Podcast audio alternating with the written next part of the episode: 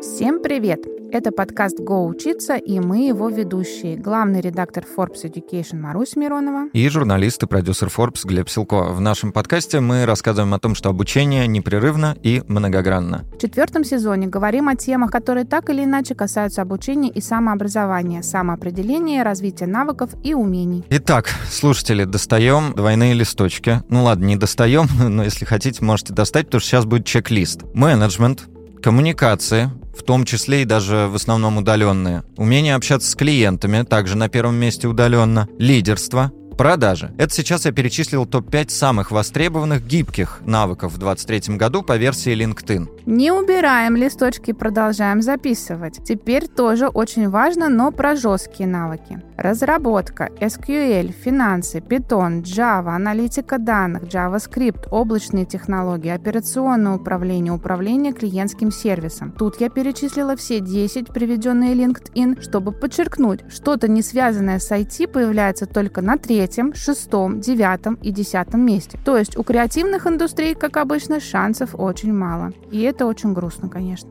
Да, куда деваться в столь быстро меняющемся мире становится все непонятнее, а выстраивать свою карьерную образовательную траекторию и даже вообще просто ее как-то вообразить себе э, становится сложнее. Ой, есть и более устрашающая история. По версии института Burning Glass нужны не просто развитые софты, харды, но и обучение совершенно новым навыкам, которые только появляются. В исследовании выделили четыре категории. Искусственный интеллект и машинное обучение, облачные вычисления, управление продуктом, продукт менеджмент и социальные медиа. По словам исследователей, из-за скорости роста и охвата эти четыре группы навыков меняют рынок труда и предлагают самые большие возможности возможности для работников. Это набор, который в скором времени будет интегрирован в работу, которую вы выполняете сейчас. Как страшно жить. Ну ладно, не бойся, мы справимся. Ну так и как же в таких условиях ответить э, себе на вопрос, кому я нужен? Как определить свои доминирующие навыки и прокачать то, что не достает? И вообще, всем ли нужно строить карьеру, подобно какому-нибудь э, прекрасному дворцу? Ой, поищем сегодня ответы на эти вопросы с карьерным коучем и стратегом, основательницей и SEO-платформы карьерного развития «Карьеру» Ольгой Лермонтовой. Здравствуйте, Ольга. Спасите нас, пожалуйста. Все очень страшно. Хочется накрыться одеялом и не вылезать. Здравствуйте, спасибо, что пригласили. Никакой паники. Сейчас будем разбираться и успокаиваться.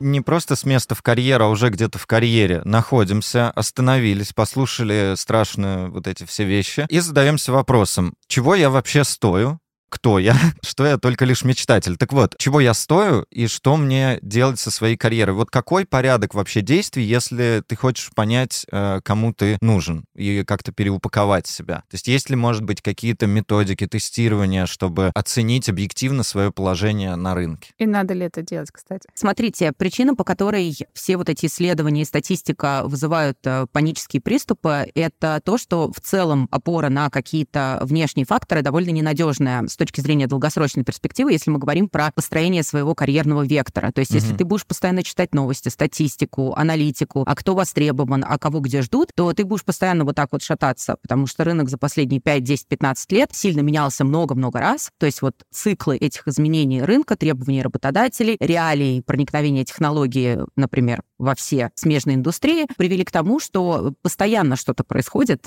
постоянно какие-то новые технологии появляются. Если постоянно учиться всему, то не хватит ни 24 часов в сутках, ни вообще запаса психической энергии, если честно, в рамках одного конкретно взятого человека. Да-да-да. Поэтому я всегда предлагаю говорить и начинать говорить про себя, и про выстраивание своей карьеры и своего вектора из себя. Что является вашими сильными сторонами, талантами, какими-то вещами, которые с вами, если не всю жизнь, то э, уже простроили прочные нейронные связи в мозгу и являются неким сундучком, что называется, с драгоценностями, которые вы тащите за собой по жизни и который может пригодиться вашим потенциальным заказчикам, если вы фрилансер или предприниматель, или работодателем, если вы работаете в найме. Собственно, есть много разных методик, как определять свои собственные качества и таланты. Часто это коучинговые методы, которые основаны на выявлении того, как вот в прошлом вы перформили, да, потому что то, как в прошлом человек показывал себя в работе, является лучшим предиктором будущего. То есть вспоминаем какие-то самые крутые проекты, которыми мы лично гордились, и пытаемся проанализировать, на основе каких навыков, знаний,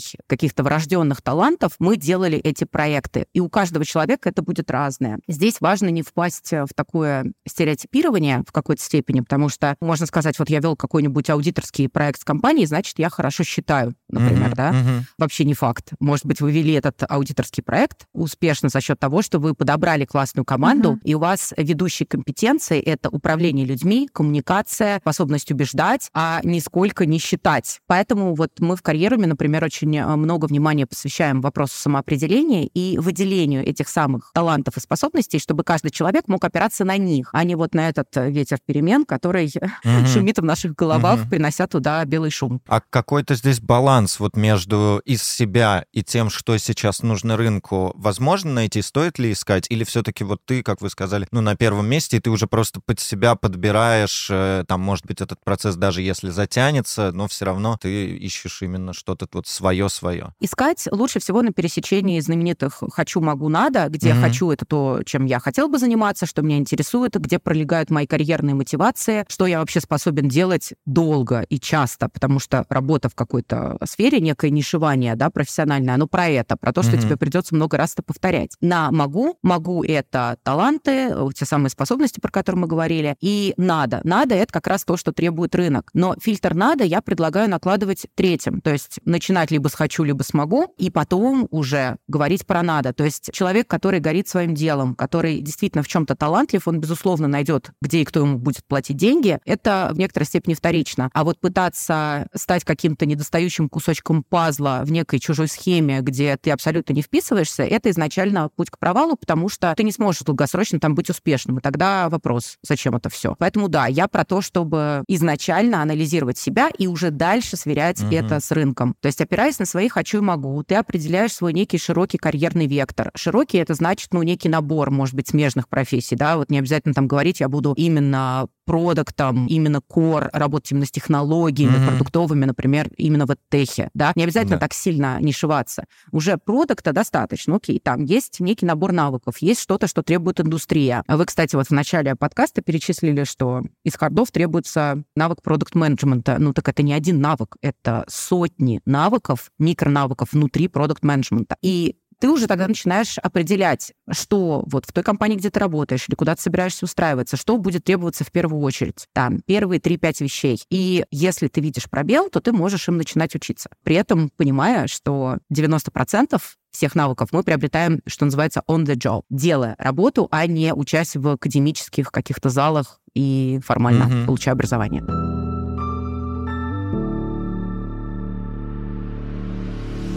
Ольга, все звучит прекрасно, но здесь вопрос самооценки, на мой взгляд. Вот, то есть кто-то хочу, могу, да, может э, считать, что он ничего не хочет, ничего не может, в большей степени даже не может, и начинает принижать свои э, достижения в любом проекте, в на любой работе и вообще в жизни. А кто-то, наоборот, свои могу, наверное, э, сильно преувеличивает, считая себя там великим управленцем, хотя, возможно, кто-то другой справлялся, да, с менеджментом проекта, или великим счетоводом, потому потому что он действительно работал где-то в какой-то аудиторской компании и сделал один большой проект, но будучи частью большой команды, да, но приписывает успех себе. Здесь как быть? Кто помогает здраво, взвешенно взглянуть на все то, что было? Вот и у меня еще ассоциация с тем, что у кого-то шкатулочка, там три колечка, четыре цепочки, и он счастлив, потому что у него это есть, и он радуется. Другой смотрит на условные картье графы и такой, эх, а вот у соседки гораздо больше, мне это все не нужно, не нравится нравится, и лучше, ну, как-то что-то другое, более шикарное иметь. Вот и то же самое с нашим опытом. Как правильно себя оценивать? На самом деле самооценка — это то, над чем мы работаем всю жизнь,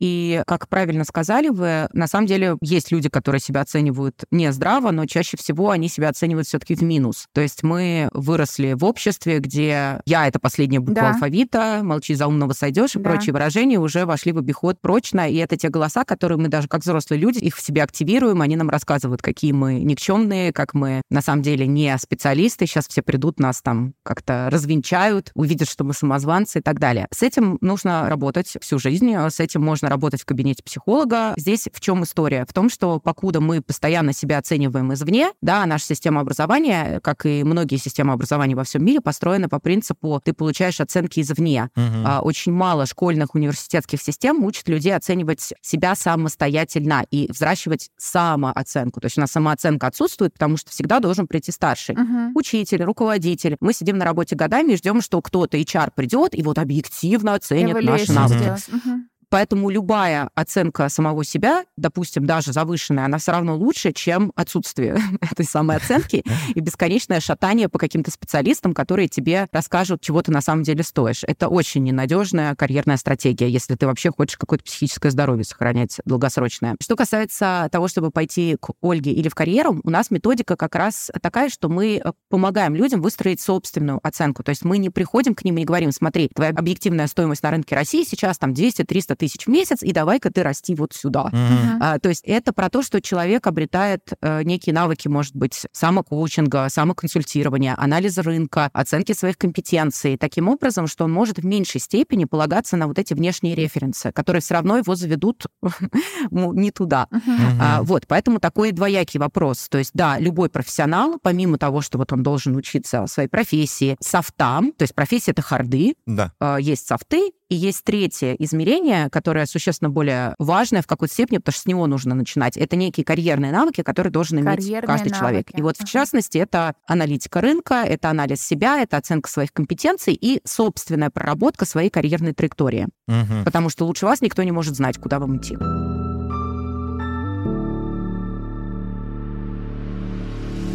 И здесь тогда вот еще сразу мне на ум приходит как такая важная составляющая, может, отдельная даже ветка, умение потом себя продавать и подавать. А, а там еще и здесь... упаковать и себя продать. Да, да, да, это все вот тоже вырастает на самом же деле из такой здравой, опять же, самооценки, понимания, где ты находишься, и потом уже упаковки, продажи себя. Навыку правильно заворачивать вот эту свою шкатулку в красивый презент с бантом. Этому тоже же нужно как-то учиться. Да, конечно. То есть э, когда ты понимаешь, что требует рынок, и ты оцениваешь себя хорошо, и ты понимаешь, как ты можешь на определенной роли хорошо работать, хорошо себя показывать, самореализовываться, тебе становится очень просто себя упаковать, mm-hmm. потому что ты научился мэтчить требования, ожидания работодателя и свои сильные стороны. И рассказывать про свои предыдущие проекты уже гораздо проще, потому что ты автоматически как раз о них говоришь через призму того, что хочет работодатель, и того, что ты можешь. Это, как знаете, часто какие-нибудь консультанты, коучи по карьере учат неким правильным ответом на собеседование, что типа, мол, есть какие-то такие вот ответы, которые гарантированно тебе э, дадут офер. Угу. На самом деле, конечно же, это полный бред, это не так. То есть разные люди на одну и ту же вакансию по-хорошему будут рассказывать разные вещи. Ожидания у работодателя могут быть одни и те же, но вот эта самая шкатулочка у всех будет разная. И кто-то будет делать э, там аудиторские проекты через э, хорошие аналитические способности, а кто-то их будет затаскивать через офигенный people management, вдохновление командой и управление людьми. И это будут разные люди, разные способы.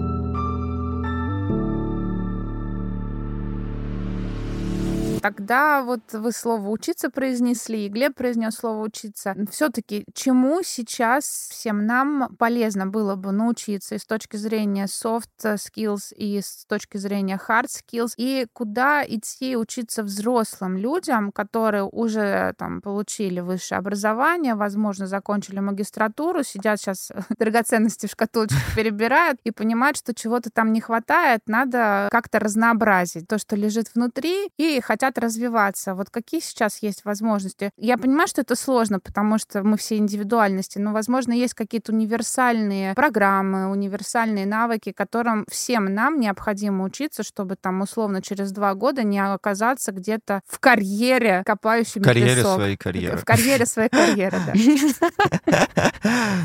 Устрашающие метафоры. Да, мы любим такое. Я сейчас скажу такую вещь, из которой вы меня выгоните с подкаста. Учиться не надо. Да, не го учиться, разворачиваемся. Да, я обещаю, что я отвечу на ваш вопрос, но сначала я все-таки хочу сказать важное. Ребят, давайте перестанем учиться ради разнообразия и ради того, чтобы просто учиться, потому что это какой-то... Великие слова, спасибо большое. У нас просто невроз обучения уже какой-то нашего поколения. Это, это ненормально, просто ненормально. Смотрите, ответ на вопрос должен быть каким? Точнее, вопрос, который нужно себе задать. Это не куда бы мне пойти поучиться, а какая у меня карьерная стратегия, траектория, uh-huh. и чего мне не хватает в связи с этим. То есть когда ты простроил свой карьерный вектор, ты сделал себе в идеале карьерный план. Uh-huh. Что такое карьерный план, если очень грубо? Это в какой точке я сейчас нахожусь, в какой точке я хочу оказаться через год, 3-5, uh-huh. в зависимости от вашего горизонта планирования. Дальше, что у меня для этого есть и чего мне для этого не хватает. Uh-huh.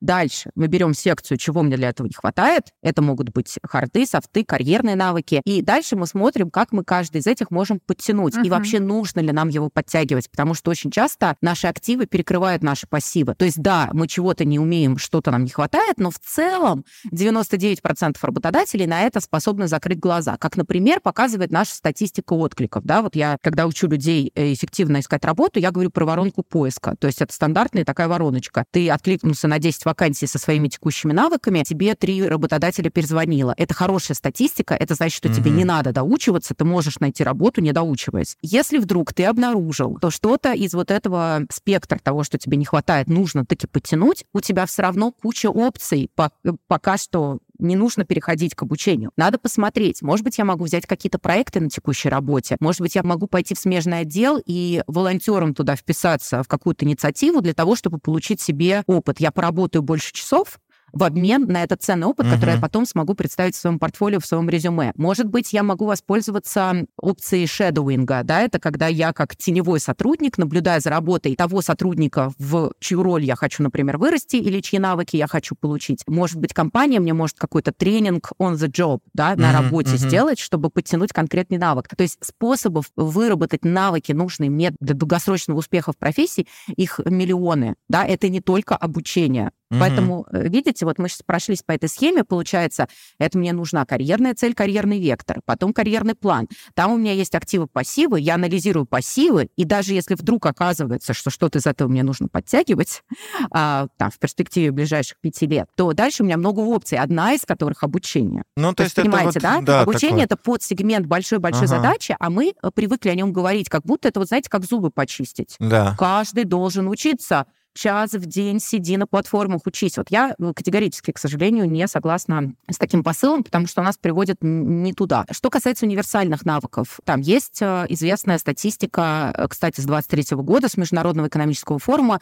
какие универсальные навыки там требуются всеми работодателями. Угу. Это не секрет, да, это креативное мышление, это аналитика, это цифровая грамотность, это гибкость и адаптивность, как ни странно, угу. да, то есть такие прям психологические характеристики уже даже больше, чем навыки. А это эмпатия эмпатия, и... как мы выяснили в предыдущем выпуске. Хм. Да, и получается такой момент, э, что они очень общие, да, то есть вот креативное мышление, что значит креативное мышление? Ведь если я работаю СММщиком и пишу креативы для рилов, это будет одна история. Если я делаю э, дизайн презентации в креативном агентстве для металлургических компаний, мне нужны какие-то другие поднавыки. То есть каждый большой навык, который uh-huh. мы называем, он делится на специфические поднавыки, которые нужны именно мне, чтобы быть успешным. А у нас вот в этом сознании, да, у нас такая культура фундаментального образования. А Я столкнулся с каким-то а, потолком в своей деятельности или, допустим, в текущей компании у меня какой-то есть очень практический, очень понятный таск или проект на три месяца, угу. и я такой, о, господи, это же проект с IT,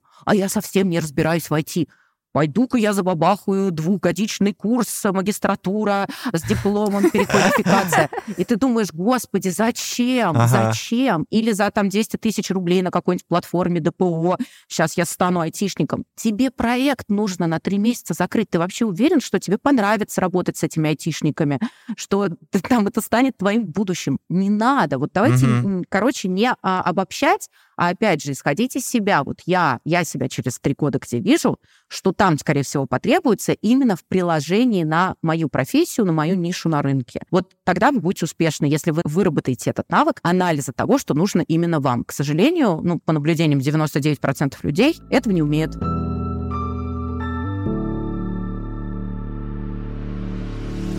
А у меня сейчас будет вопрос от Маруси из Москвы, мамы двоих детей, работающей 24, Студия, 24 часа в сутки. Скажите, пожалуйста, для того, чтобы перебрать э, свою шкатулочку с ценностями, нужно взять отпуск, отвлечься от всего, уехать от семьи и выдохнуть и спокойно, с э, объективной самооценкой, понять, где ты сейчас, куда ты двигаешься, чего ты хочешь. Просто вы говорите вещи, которые мне отзываются, но с другой стороны, я понимаю, что когда я куда-то несусь, вот в прямом смысле жизни и в смысле карьеры, и в смысле работы, то вот нету возможности как будто бы заняться вот таким вот аналитическим трудом, который, в принципе, должен дать прекрасные плоды на выходе, насколько я понимаю. Но вот как, как по вашему опыту правильно отнестись к реализации того, о чем вы говорите? Сопоставлению «хочу», «могу» и «надо». У меня сейчас ощущение, что я себя закапываю глубже и глубже в этот карьер.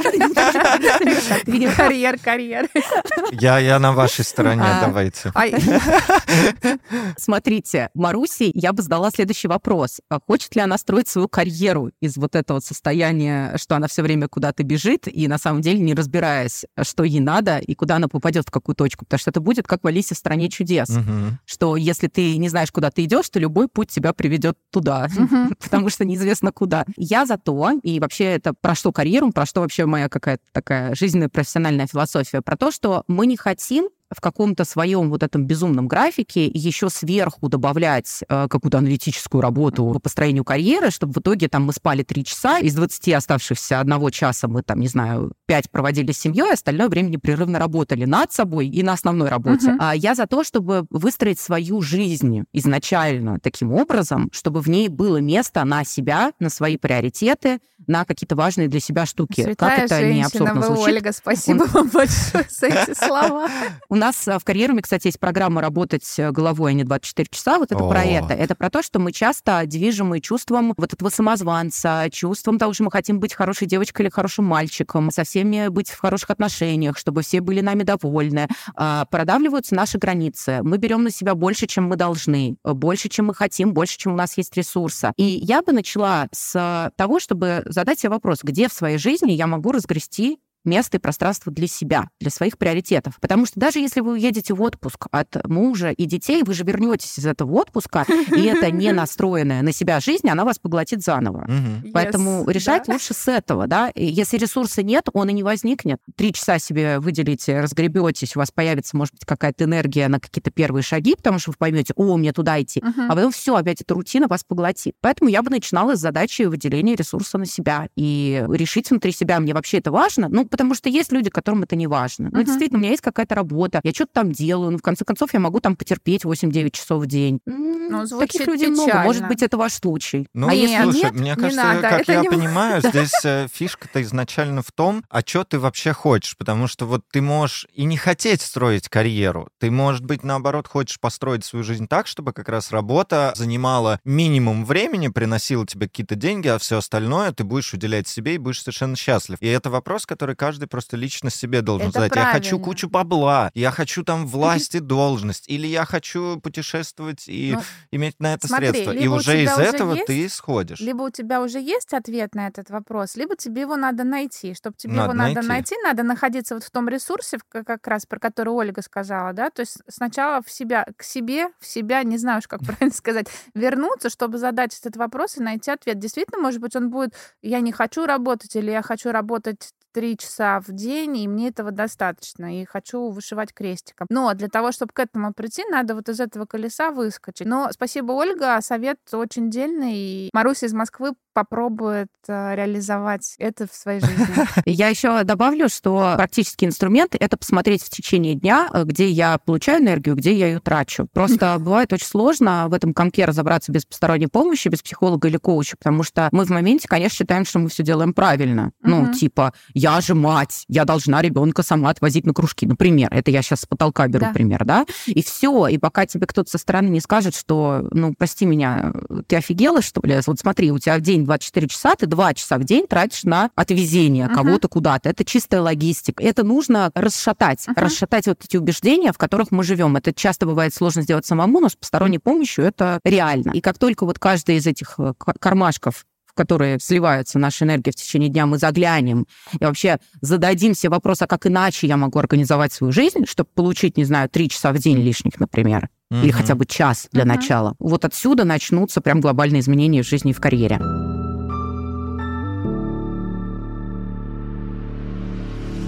У меня здесь вот в этой рубрике будет последний короткий вопрос как раз о посторонней помощи. А вы не могли бы объяснить разницу между психологом и коучем? Потому что в свете кучи инфо-цыган там и вот этого всего, что в последние годы мы наблюдаем, слово «коуч» во многом стало восприниматься с такой уже заведомо негативной окраской. Вот нормальный коуч, клевый, кто это, что он делает и почему это не страшно? И как, и понять, как его вообще, он, да, распознать? Что он эксперт, а не инфо... Э, нельзя говорить инфо-цыган что он мошенник. Так, но это два вопроса в одном, на самом деле. Психолог и коуч, они похожи во многом, и вообще коучинг исторически вырос из психологии, а конкретно из ее КБТ-ветви, то есть когнитивно-бихевиоральной ветки, потому что она изначально такая очень практикоориентированная и так далее. Психолог в большей степени, особенно во всяких там аналитических экзистенциальных методах, работает с эмоциями, во-первых, на 90%, и работает с прошлым человека, то есть там всякие детские травмы, а что в прошлом повлекло сегодняшние какие-то переживания, образования. Есть, конечно, ветки, которые там типа гештальта или схемотерапии, они работают больше с настоящим. Такие, да-да-да, очень хорошо все, что было в прошлом, теперь давайте посмотрим, а что сегодня. Коучинг — это работа не только с эмоциями, то есть это там эмоции, наверное, процентов 30, а все остальное — это конкретные мысли, действия в настоящем, угу. и как с этим быть теперь с точки зрения моих реальных целей. То есть коучинг, он смотрит в настоящее и в будущее. Как я, вот взяв весь багаж, могу продвинуться к своим там карьерным, жизненным, финансовым целям, неважно. И это человек, который, как и психолог, наверное, не склонен давать именно советы-советы, но он подсвечивает блокеры, которые у человека есть в мышлении. Потому что мы часто чего-то не делаем не потому, что у нас нет инструментов. То есть мы не знаем, как пойти составить резюме, или мы не знаем, в какую профессию расти. Такие люди тоже есть, но их все-таки меньше. Большая часть, например, клиентов, которые в карьеру приходят, это люди, которые им мешают что-то другое, и они даже не осознают, что это другое. А-а-а. Это может быть э, чувство вины, какое-то негативное самовосприятие, какая-то убежденность, прям глубинная убежденность, что моя профессия тупиковая, хотя, например, рынок и сверка с реальностью рынка это не подтверждает. Ага. Поэтому коуч помогает разблокировать все вот эти ловушки сознания, некую эвристику нашего мозга, э, в которую мы себя сами закручиваем, и помогает ускорить вот это движение. То есть ты бы сам сидел, не понимал, что с тобой происходит, долго бы себя там как-то собирал в кулак. Коуч, он помогает тебе находить ресурсы, чтобы свои цели выполнять. Он устанавливает там некий график, некую подотчетность. Да? Подотчетность — это один из навыков коуча вообще официальных по стандартам Международной Федерации коучинга. Поэтому, что касается, как определить профессиональных коучей от непрофессиональных, да. здесь все очень просто. Есть международные сертификации, то есть компании, которые признаны большинством государств, например, ICF — это самая популярная, International Coaching Federation, то есть федерация, которая сертифицирует коучей и сертифицирует школы, которые обучают коучей. Если вы идете к сертифицированному коучу, то, по крайней мере, вы можете быть уверенным в том, что он какую-то базу образовательную получил. Но, конечно, любого человека, с которым вы работаете, особенно по личным вопросам, имеет смысл проверять на то, как давно он учился, сколько часов опыта у него есть. Это относится к психологу и коучу. Угу. Как он поддерживает свое образование, как он практикует, какие результаты есть у его клиентов, а, какие методы он использует. Как только там начинается какая-то история про, ну, простите, там, эзотерику или успешный успех, встань и иди, то есть какие-то вот такие, знаете, кликбейтные Тони лозунги, Розенс. в которых Привет. нету сути, нужно заподозрить неладное, и начать это гуглить, и начать это проверять, uh-huh. потому что, скорее всего, там не твердые методики, а какое-то вот шарлатанство, такой фиктивный коучинг. Uh-huh.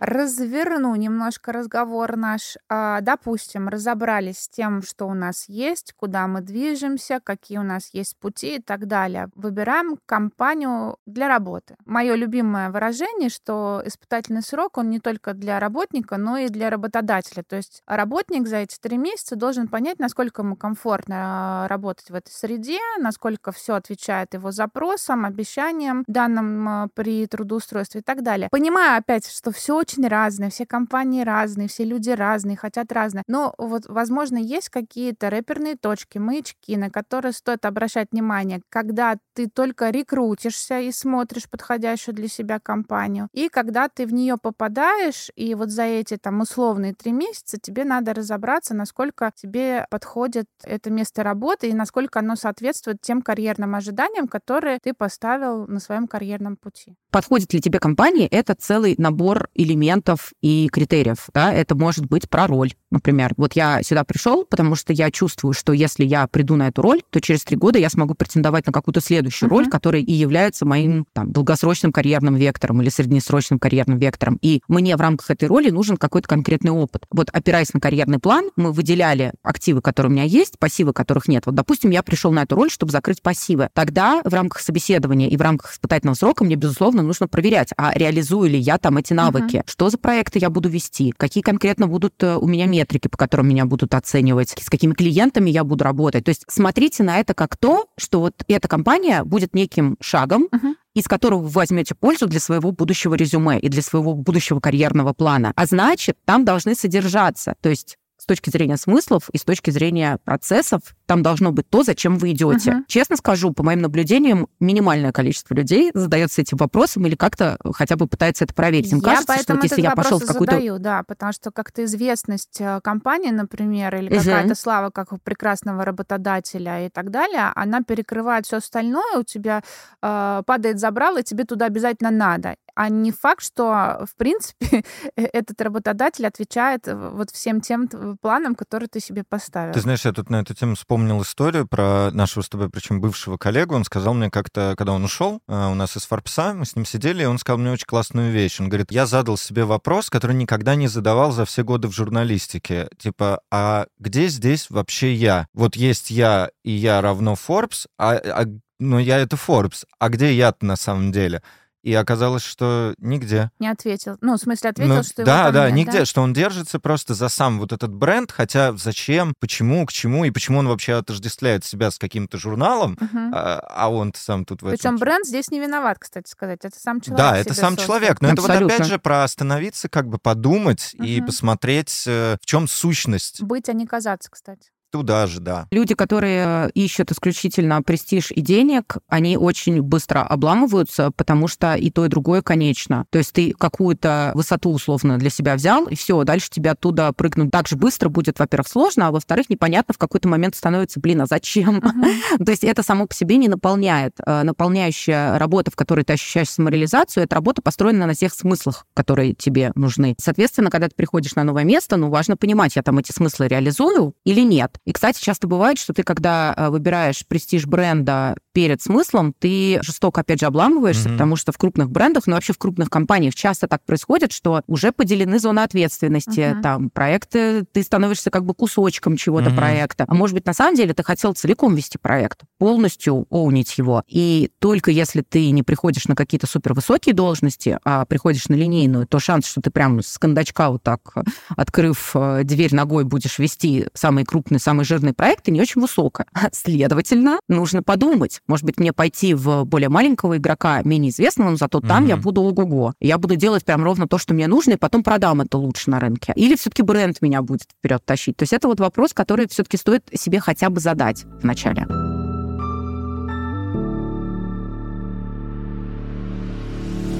Немножко в другую сторону хочется посмотреть. Мы говорим сейчас больше про себя, а вот со стороны компаний посмотрим. Тут э, такой нарратив зумерский. Последние года полтора я наблюдаю о том, что капитализм надоел, работодатели требуют просто архи много, платят мало. И часто и на Форбсе, и в других уважаемых изданиях я читаю материалы, где высказываются представители бизнеса, они жалуются на дефицит кадров, на то, что все ленивые, никто не хочет работать, все, все, денег, все охренели уже, да. Но при этом как бы сами тоже не очень готовы отдавать. И Ну, вот, например... зеркало посмотреть. Да, недавно выходил там материал про дефицит креативных специалистов, там в основном про дизайнеров шла речь, и люди там жаловались, что да, мы не можем никого найти, но при этом мы ищем людей, которые супер дизайнер, который еще и научился за полгода э, ставить задачи чат GPT, и учить джунов, и презентовать продукт клиенту, и видеть стратегическую миссию. И я полы когда, ну, в общем, просто убер-люди какие-то нужны, и это часто становится поводом для шуток в интернете, но это как бы реальность, которую я замечаю, и у меня такой пролетарский гнев поднимается,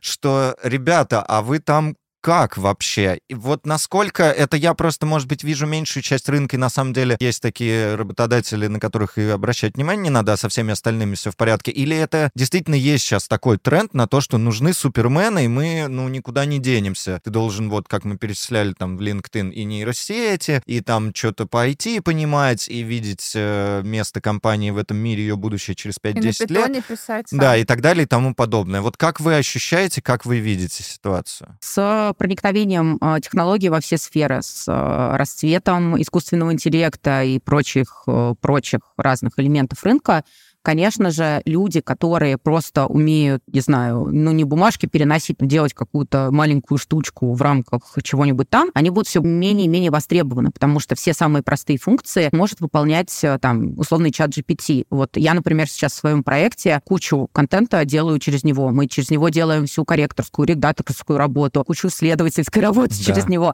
То есть представьте себе, что будет на рынке там через 5-10 лет. Поэтому в некотором роде я э, понимаю работодателей, которые смотрят в сторону людей, которые обладают некой фуллстековостью. Фуллстековостью даже не с точки зрения хардов, а вообще, кстати, спойлер, э, харды играют роль только на совсем джуновских этапах карьеры, то есть чем больше ты растешь там вверх, в бок, неважно куда, чем более зрелым специалистом ты становишься, и- как в вертикальной, так и в горизонтальной карьере, тем больше значения приобретают софты и карьерные навыки, а Мгм. никак не харды, которым можно обучиться в среднем там за 3-6 месяцев. И поэтому важно, что вот если компания делает какой-то проект для клиента, ты как человек, делающий этот проект, ты не можешь вот только шурупчик подавать. Ты Мгм. должен видеть весь процесс от начала до конца вообще понимать, как существует компания, почему она это делает, зачем нужен этот проект, чем живет клиент. Ну, просто потому что тебе свою работу будет делать проще. Мгм. Это вот э, какое-то то, что называлось там в мое время, в седые времена, когда я училась на MBA и так далее, это то, что называлось бизнес acumen. То есть вообще базовая какая-то бизнес-подготовка. То есть понимать, что я дизайнер, я не просто дизайнер, там я UX, например, дизайнер продуктовый. Мне важно понимать путь пользователя. Чтобы понимать путь пользователя на сайте, сайт я дизайню, все понятно, это мой ownership. Я должен пойти пообщаться с клиентами, я должен проделать каздев, я должен вообще понимать, какие боли у клиентов, почему они приходят Мгм. на этот сайт, как они себя будут вести. Тут куча смежных данных